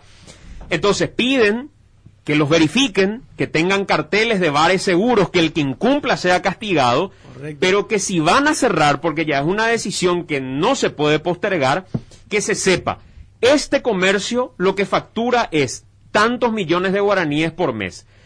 15 días significa este impacto económico y Hacienda, en lugar de mostrar los números macroeconómicos sólidos, nos va a decir, ahora vamos a apelar a este recurso para darle este soporte a la gente. Por ahí más o menos vamos, Joseca. Mira, yo me hago cargo de lo que digo, es mi opinión. Eh, no veo que haya un plan para que esto termine. O sea, ellos nos pueden ayudar ahora, en tres meses se acaba el aire. Vamos a tener que volver a, a estar pataleando así. Mi opinión es que estas restricciones no funcionan. Mientras la gente viene de Brasil y al día siguiente está en el shopping eh, o en mi bar también. Y mientras haya buses saturados, estas restricciones son selectivas. Creo que quedó demostrado en Semana Santa. Eh, ustedes mismos dijeron que los resultados no fueron positivos. Yo le, le cuento mi experiencia. Salí a pasear con mi perro, vi un copetín con 20 personas, todas aglomeradas, sin tapabocas, mi local cerrado. Tuvimos que despedir 30 personas ya en lo que arrancó de la pandemia. Los sueldos se redujeron a la mitad, a diferencia de lo que pasa en el sector público, que se dan bonificaciones. Y esa es la realidad de muchísimos. Eh, creo que dijiste Sí. que 7 de cada 10 paraguayos trabajan en, en pymes. Así mismo, de 7 de cada 10 paraguayos trabajan en pymes y está claro que no es la, no es la prioridad eh, proteger el empleo de esos paraguayos por lo menos, o por lo menos Claro. sus ingresos, ¿verdad? Porque definitivamente los ingresos se protegen cuando es del sector público, ahí sí se cumple la ley, y cuando del sector privado, bueno, vamos a ver, cierto, hay algunos beneficios como IPS, no podemos negar que eso fue algo beneficioso, también lo de Fogapi fue beneficioso, pero fue insuficiente, ese es el problema. Y este decreto, hasta los abogados te dicen, incluso el ministro de In- del Interior te dice, no es legítimo, no se puede aplicar el decreto, la fiscalía no puede aplicar el decreto. Si se cumplió hasta ahora, es porque los paraguayos nos estamos cuidando, porque sabemos que no nos queda otra. Pero no es porque existe una capacidad coercitiva del Estado para hacer cumplir. Es, es un garrón, Bruno, porque lo que va a pasar es que todos nos vamos a poner de acuerdo y vamos a abrir porque no nos queda otra. Oye, es horrible lo que nos pone entre la espada y la espada. Vamos a tener que abrir igual, vamos a tener que recibir a la policía, vamos a tener que ir a la fiscalía, me van a tener que imputar. Entonces, eh, eh, salimos de acá y tenemos que sentarnos a buscarle una vuelta, ¿verdad? Así de urgente es esto. Y, sí, y, y el problema, como vuelvo a decir, es económico. Pero a la gente que nos está escuchando, no nos queda otra gente que cuidarnos. Entonces, eh, veamos dónde, dónde menos riesgo tenemos, qué es lo esencial en nuestras vidas, porque en este mismo momento no hay camas. Esa es la verdad. Enrique. Entonces, independientemente a, a- a los decretos y a las fuerzas, cuidémonos. Gaby, Enrique. No, insistir bastante con lo que eh, te había, había dicho hace rato, ¿verdad? ¿Cómo, ¿Cómo seguimos a partir de ahora? Y si en materia de previsibilidad sería factible en términos de salud y epi- epidemiológicos hacer un cálculo a un mes, por ejemplo, ¿verdad? Si, bueno, dos, dos semanas vamos a cerrar, dos semanas vamos a abrir. Si eso los sectores eh, empresariales afectados consideran factible en materia de previsibilidad y lo mismo para salud. Guille. Eh, per- perdón, eh, Adriana escuchó. Sí, bueno, eh, la verdad que ese plan un poco responde a eso. En el plan no se habla luego de ningún cierre total. Se habla de ciertas restricciones horarias que van siendo más flexibles a medida que disminuye la circulación comunitaria, que es algo un poco lógico, ¿verdad? Eh, obviamente que entendemos que esas, eh, acá realmente lo que vinimos a discutir es eh, un tema económico. Yo creo que todos tenemos más que claro, y, si no lo tenemos claro, es cuestión de revisar nomás la literatura en donde sí hay consenso. No existe ninguna duda de los riesgos, no existe ninguna duda de cuáles son eh, los lugares de mayor riesgo, cómo minimizarlo y cómo cuidarnos. Correcto. Eh, Gaby, ¿alguna consulta? Y de parte de, de- de la gente, leer un último mensaje que tiene un poco que ver con eh, las medidas de apoyo por pagar menos en IPS, dice aquí un, un oyente, te ponen condiciones como para que no puedas acceder nunca, como por ejemplo en abril nos avisaron que podías acceder tiempo límite para solicitar hasta el 30 de abril, si no solicitaste en ese tiempo ya no podías acceder, que tenías que tener todo pagado, etcétera, etcétera. Lo que menciona de reducciones por pagos de servicios seguro tendrían las mismas condiciones inalcanzables. Tengo un local gastronómico y ahora, si no estoy al día en la ANDE, me desconectan. Todos los meses estamos pagando en fecha por ese motivo. No veo ningún tipo de apoyo ahí y ya van tres veces en pocos meses en un año. También no estar al día no es lo mismo que ser informal. Eventualmente todo se abonará, dice un oyente. Correcto. Bueno, Si me permitís nomás, Santiago, Sí, Iván, a- adelante. A, a ese mensaje que estaba leyendo Gaby. El tema IPS se va a posponer hasta el 31 de mayo la inscripción. Mm. Ese decreto está, está en camino, yo creo que debería poder salir esta semana. Lo de servicios básicos, eh, hay un compromiso firme del presidente de la ANDE y del presidente de la SAP de no realizar ningún tipo de corte hasta que salga nuevamente este decreto que abarca, son tres meses más, y después la idea es de julio a diciembre ya con el, como te dije, con el subsidio del 50% y el resto un definimiento de 24 cuotas sin intereses. Así que Santiago, como para cerrar nomás de mi parte, eh, yo, yo lo quisiera dejar instalado, las medidas están, hay una, una batería de medidas implementadas económicas, esto tiene una- un alto costo para el Estado, ¿verdad? Yo sé que no es suficiente, ¿verdad? Eh, eh, comprendo perfectamente lo que están diciendo aquí lo- lo- los colegas de los gremios y por eso insto a seguir esta mesa y a continuar con nuevas medidas.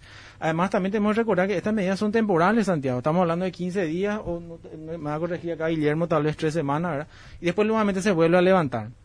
El resto de la economía que, digamos, le trabaja de día está operativa. Está operativa en un 100%, Santiago. Así que por eso nos concentramos ahora en estos sectores que son los más afectados, entre los afectados, ¿verdad? por eso las medidas están eh, específicamente destinadas para ellos. Por eso, por eso me parece más atendible aún, Iván. Si es que solamente es un sector de la economía el que se va a ver afectado, el no contabilizar qué impacto estoy generando directamente en ese sector que encima es más pequeño que todo el resto, es como que una cuestión de gestión.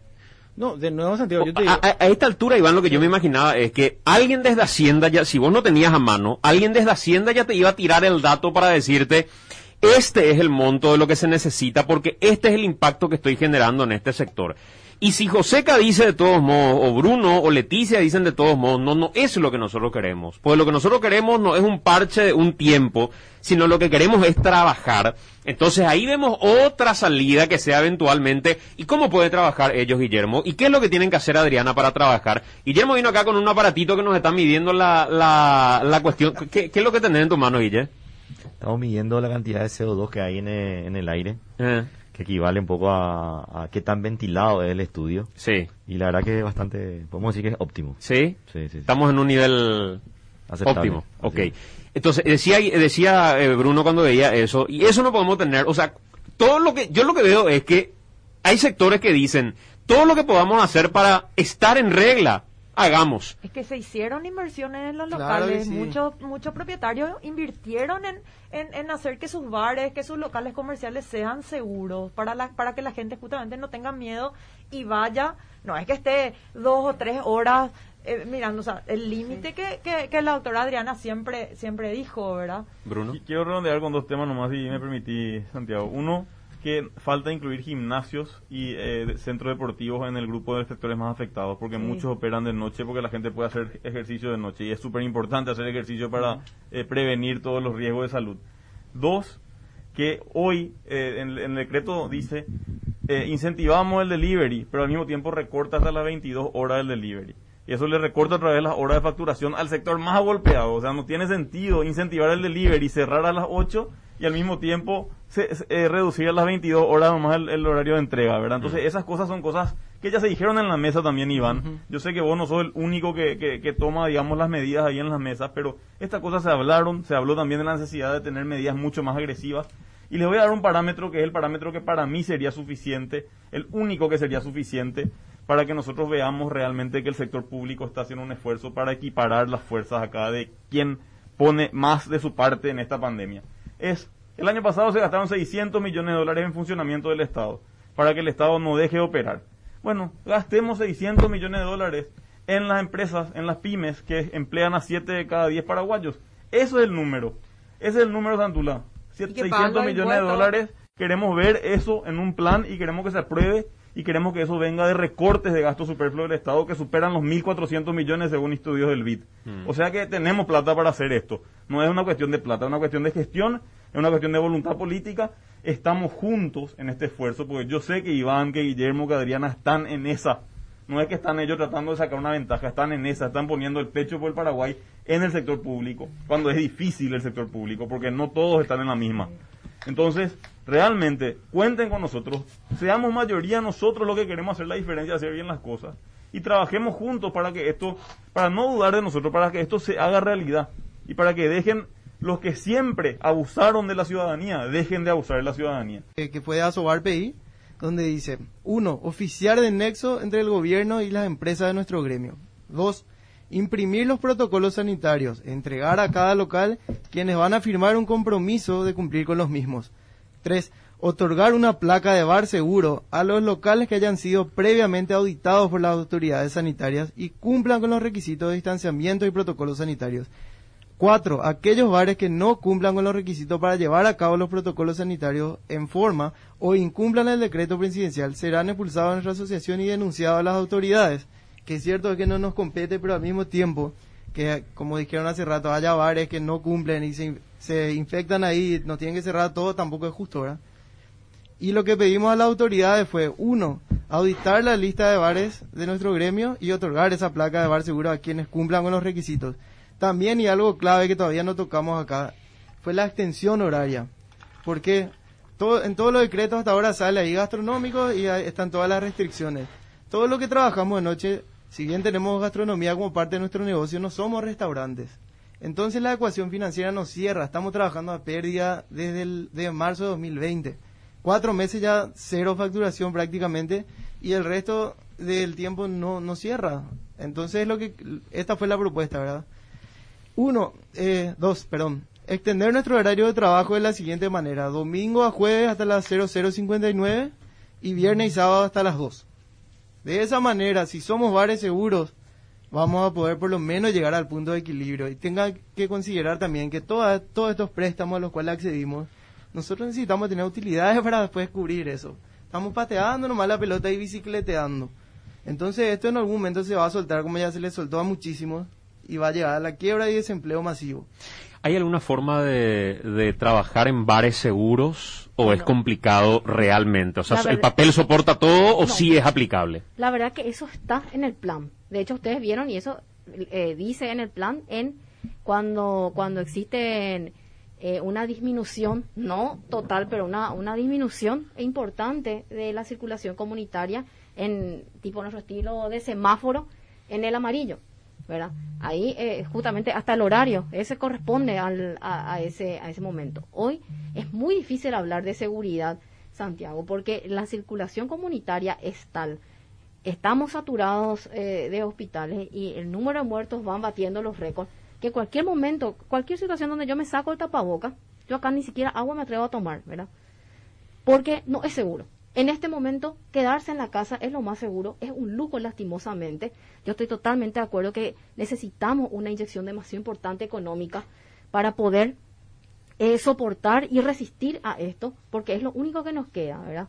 Es lo único que nos queda para poder luego Hay seguir Hay avanzando bares de y ahí 500 sí. años en Londres que cerraron. O sea, que de antigüedad, eh, más, más viejo que el Paraguay, ¿verdad? Pubs británicos que se cerraron en Londres. Se tuvieron que cerrar. O sea, estamos hablando de un fenómeno súper complejo desde la perspectiva de Paraguay, con las limitaciones del Estado paraguayo, tratando de resolver cuando países con, con mucha más espalda económica están quebrando. En el Claro, pero esos tuyo, países pues hicieron sacrificios económicos a nivel de gobierno, ¿verdad? Cosa que acá no vimos todavía. ¿Cuál sería para vos, Guillermo, una salida? Eh, eh, yo creo que lo del bar seguro es una opción, ¿verdad? Cuando, la- cuando la situación epidemiológica da. ¿verdad? Yo creo que hay, desde el sector hay también una sensación de injusticia. Reclamando al Estado válida.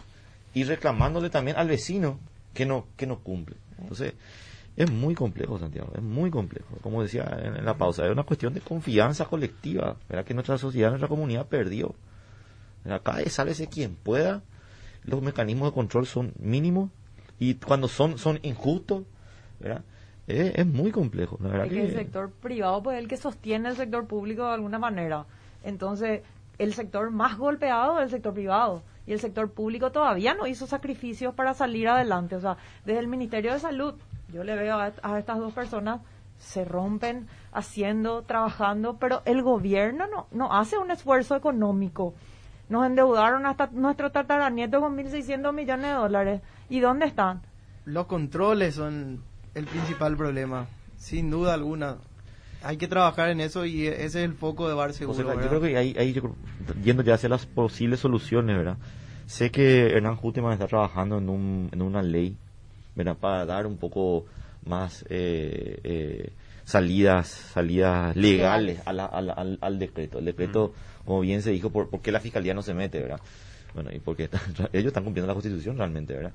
Entonces el decreto tiene algunas lagunas y, y, y con una ley que espero pronto se presente al Congreso se le dé alguna estructura legal, ¿verdad? Yo creo que eh, además del abogado falta un abogado del, del lado del Estado también que comente un Lo que poco pasa es que hay que analizar la constitucionalidad del decreto. Este decreto choca contra la Constitución Nacional, ¿verdad? totalmente. Porque Tiene, tiene esa limitación, ¿verdad? Eh, pero aún así, por más que sea constitucional, no sé cuánto va a solucionar. ¿verdad? Al final, como, como dije recién, es una Pero, cuestión pero de a los fines prácticos, desde, desde, desde eh, nuestra perspectiva de promoción de la salud, teniendo en cuenta todos los determinantes sociales de salud, sí, nosotros trabajamos en, en ese plan de previsibilidad según la situación epidemiológica y estamos seguras que, que, estas medidas están paliando por lo menos los eh, los contagios masivos. Celebramos la, posibilidad de trabajar al aire libre. Eh, tenemos pensado aumentar las eh, aumentar las horas, ¿verdad? Según vayan eh, disminuyendo la situación epidemiológica y también un poco eh, esa cuestión de adherencia que habíamos hablado antes. Por eso esa previsibilidad en ese en ese plan de avanzar y luego eh, retroceder o seguir avanzando, pero nunca más cerrar. ¿verdad? Porque evidentemente, o por lo menos esa es la intencionalidad, ¿verdad? Y la- lastimosamente acá es el COVID el que marca la agenda. Pasa, pasa nomás, Adriana, que mientras no exista ese rigor o mientras no golpee, a mí por eso me gusta a veces cuando, cuando se animan algunos actores a golpear la mesa, eh, como lo hace a veces el otro día cuando, cuando Guillermo hablaba de, de los, privilegi- los Mm. privilegiados de siempre. Parece tan sencillo, pero que lo diga un funcionario del sector público suena diferente y hay que animarse. Me gusta cuando decís eh, las campañas políticas deberían ser también, porque creo que yo no espero ni de Guillermo, ni de Adriana, ni de Iván, espero un discurso que deba defender esos privilegios. Al contrario, si uno hace la tarea, yo creo que es un discurso que debe separar de lo que hace el resto. Y mientras no exista alguien que golpea la mesa y diga, no más decretos, no más medidas, hasta que no se animen a tocarle al sector transporte porque no tienen que hacerle viajar a la gente de esa manera. Es como que es un silencio cómplice. Es, que nosotros también ya hemos golpeado la mesa es- desde el año pasado. Y no solamente por el COVID, porque realmente por el tema del COVID, con el, con el dispositivo que mide el CO2, eh, nosotros hemos corroborado que estos, estos buses eh, de, de menor costo eh, tien- y inclusive con más pasajeros tenían menos riesgo que lo- lo- los, Diferenciales. los diferenciales. Que están todos sellados, cerrados. Independientemente a eso, yo soy una convencida. Pagas más y tenés más riesgo. Imagínate, pagas más y tenés más riesgo. Pero independientemente de eso, nosotros siempre, y de promoción de la salud, en que nosotros abogamos por los determinantes sociales de la salud, hay que darle dignidad a cualquier tipo de viaje, independientemente al COVID. esto es Paraguay, ¿verdad? Es mucho más complejo. Pero ese es el punto, Guillermo, y yo creo que ustedes entienden perfectamente justamente este, el origen de muchos de estos problemas que son estructurales. Y ahí es donde, eh, donde nosotros decimos, a, la- a ver un poco, una pandemia, estamos en una pandemia, no, no- estamos con 100 muertos por día, gente que muere en los pasillos. Ni esto vio no nos moviliza a los paraguayos para cambiar las cosas, para cortar, por ejemplo, el privilegio de las bonificaciones, porque aunque diga la ley, bueno, ¿sabe que No, no vamos a hacer las bonificaciones porque estamos en una pandemia. Eso es lo que nosotros necesitamos ver. Y no, no, te, no, te, no te critico a vos, Iván, le critico al, si- al sistema de que nosotros estamos como el sapo en, en, un, en, un, eh, en, una, en, una, en agua tibia que se está calentando el agua y nos saltamos porque no nos damos cuenta que está hirviendo. Eso es lo que está pasando en Paraguay, a pesar de que estamos en una pandemia. Por eso es que yo me quedo impresionado. Yo digo, ¿cómo puede ser? ¿Cómo puede ser que nosotros, ¿cuándo vamos a cambiar nuestro país? Si en medio de una pandemia no podemos cambiar, en medio de una pandemia hay gente que robó, que robó, que se sabe que robó y ahora no tiene ni imputación. Pero por favor, ese tipo de cosas ya no pueden más pasar. Eso es falta de sensibilidad social, eso es falta de compromiso con el Paraguay, eso es gente que tiene que ir presa. Tiene que haber una ley especial, que se vayan en cana. Todos los que roban en pandemia, el doble del tiempo. El, el doble del tiempo. Y claro, puedo decir, bueno, mañana Uteman saca un- una propuesta de ley que tal vez sirva para que haya un, una- un argumento legítimo, legal, atrás de las restricciones. Pero ¿qué garantía nos da a nosotros una Policía Nacional que tiene casos de corrupción? Una Fiscalía que tiene casos de corrupción? Un Poder Judicial que es extremadamente corrupto. ¿Qué garantía nos da entonces que mañana hay una ley y resulta que se aplica la ley dentro del marco de la legitimidad y nos duermen a todo lo que hacemos bien las cosas? No, Pero además, además es insostenible, Iván, y ahí es donde yo creo que hay que trabajar las cosas. La idea de, es lo que dice la ley respecto a la bonificación para un funcionario o de Hacienda o del BCP. Porque si fuera por lo que dice la ley, la Constitución dice que está garantizado el libre tránsito. Y cuando vos decís eso, te dicen lo que impera es la vida. Y vos decís, pero ese no es el debate constitucional. Pero te dicen, no, pero la vida es lo que impera. Y no impera la vida cuando hay que cortarle a alguien un beneficio mientras otra persona Se queda sin trabajo. se queda directamente sin laburo y que se las vea porque el país está por encima y no va a tener cama para atenderle. Si fuera por esa cuestión, al que se le bonificó 9 millones en el, en el BCP o 2 millones en Hacienda, se le tiene que explicar y se le tiene que decir que en toda la vida está por encima y que esa plata va a ir para pagar el rendecibir de una ampolla de una persona que está hospitalizada. Hay razones para hacerlo, pero cuando es tan fácil el discurso de lo que dice la ley versus lo que dice la Constitución, no, pero la vida está ahí de por medio, es donde genera ese hervidero del que habla Bruno, que en cualquier momento salta la cosa. Acá tarda más en saltar definitivamente, pues hasta ahora seguimos nomás discutiendo y queda todo ahí. Pero esas son las cuestiones urgentes de atender, Iván, creo, y por eso me parece que algo tiene que salir de esta reunión y no tiene que terminar en un debate aquí en la radio, sino que tiene que terminar en alguna resolución que se tome también para saber si las medidas que se van a aplicar mientras esté en rojo todavía nuestro cuadro epidemiológico, tienen que ser medidas que atiendan a los problemas reales de la gente que está reportando hoy tiene inconvenientes reales. Así es, Santiago, mira. y ahí yo, yo realmente celebro y te agradezco este espacio, Santiago, y concuerdo plenamente contigo que esto no tiene que terminar en esta mesa, en esta discusión. Yo creo que lo concreto que va a salir acá es esta ley de reactivación 2.0. Entonces, acá yo quisiera al aire eh, poder tener compromiso de, de los colegas, ¿verdad? De que nos acompañen al Congreso a defender esta ley. Y te digo por qué, Santiago, porque tomé nota de, de estos 1.200 millones que mencionaba Bruno. Yo conozco muy bien ese informe, ¿verdad? Entonces, por ejemplo, ese tipo de informe ah, hacía referencia a, Del a- Banco a Interamericano ahorros en compras públicas, perdón. Del BID. Sí, del BID, conozco. Eh, compras públicas, servicio civil, jubilación, era como un conjunto de cosas que te imaginarás que esta- esto no se puede cambiar de la noche a la mañana. Mm. Y- pero desde Hacienda nosotros siempre tomamos la iniciativa. Estoy hablando de jubilaciones, por ejemplo. Vos recordarás que nos fuimos al Congreso con nuestra ley de superintendencia de banco, de banco, perdón, de superintendencia de pensiones. Y finalmente quedamos solos, ¿verdad? Mm. El Congreso rechaza, ¿verdad? Hay mucha resistencia. Presentamos Benigno la y. Hugo Velázquez hicieron una conferencia diciendo que empezaba la reforma del Estado. Nunca Nosotros pasó estamos para nada. acompañarle, Iván, Bueno, las veces y- que haga falta, no, sin duda. Y yo te hablar agradezco, con todas las autoridades que ustedes quieran. Te agradezco, y, y a- a- y te- nos vamos a poner, nos vamos a encadenar frente a, a sus casas si hace falta, para Y- que pasen estas leyes y se reduzca ese malgasto. de Servicio 1.200 millones. civil, compras públicas.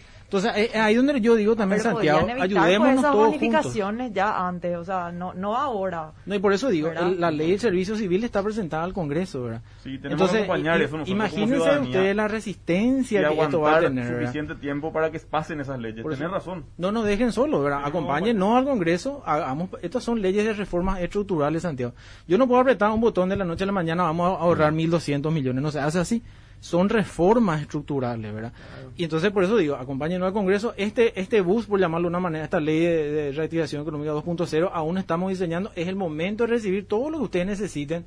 Por favor, acérquense al ministerio, díganos, pongamos esa ley y nos vamos todos juntos al Congreso. Esa es mi propuesta, Santiago. Gracias, Iván. Gracias, Bruno, Leticia, Joseca, por venir. A Guille, a Adriana y a, a Iván. Realmente creo que es importante debatir. Incómodo a veces pero eh, creo en esto, que se puede hacer en un marco de respeto y donde se debatan ideas más allá de que a veces incomodan algunas de ellas. Así que gracias por acompañarnos de verdad. Sé que dejaron muchísimas cosas. Inicialmente no era muy, muy, muy fácil tomar la decisión de, dale, voy a estar y voy a ir ahí.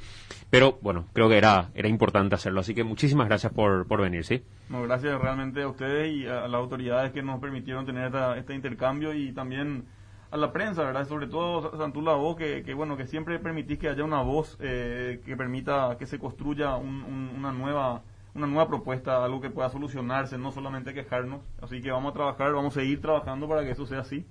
Y ojalá, ojalá podamos salir juntos de esta realmente. Y no hayan más casos como el de Mirta Businski y compañía, de gente que se está aprovechando y está saltando en el, en el, en el barco de salvavidas mientras se está hundiendo el barco. Categórico. Eso, eso ya no puede pasar más en un país en pandemia. Categórico. Gracias, José Gracias, Leticia. Gracias, gracias, Santi. Gracias por venir también, doctor, doctora, Iván. Eh, y les tomamos la palabra que vamos a trabajar juntos. Eh, hay buenas propuestas, tienen mucho sentido, así que hagámoslo. El único que faltó a la mesa fue el interior, el Ministerio del Interior, que le cursamos la invitación al, al, al, Ministerio del Interior. En algún momento Fernando Cruz nos dijo que, iba a, que iba a ver, que iba a pensar. Al final le tuve que decir a la producción que suspendamos la avenida porque me parecía que era un 3 a 3 interesante aquí, ya teniendo a Adriana y a, a, a Guille. Y, a Iván también le agradezco, pues inicialmente Hacienda también reportó que hoy tenía una agenda bastante cargada a la mañana y lo liberaron a Iván como para que pueda venir también y, responder y creo que fue sumamente importante la, presencia de Hacienda también. Si hablábamos solo de una cuestión judicial y jurídica y médica, no íbamos a llegar probablemente a este punto de, conclusión. Así que agradecido, Iván, por tu presencia. Yo te agradezco también a vos, Santiago, y como te imaginarás, no, no es fácil estar aquí donde yo estoy ahora, que todos los sectores piden, no solamente al día nosotros recibimos varios sectores que están golpeados económicamente, ¿verdad? Y, bueno, y hay que atender la demanda de todos, ¿verdad? Entonces, eh, e, ese es nuestro trabajo, para eso estamos, como dije, siempre vamos a estar aquí. Eh, así que nuevamente muchas gracias por la invitación cuando quiera, Santiago. Gracias, Iván. Me quedo tranquilo al mirar ese aparatito que trajo Guille, porque cada vez está bajando más, entonces me, me, quedo más tranquilo también. Gracias por venir. Eh, en este momento, Enrique,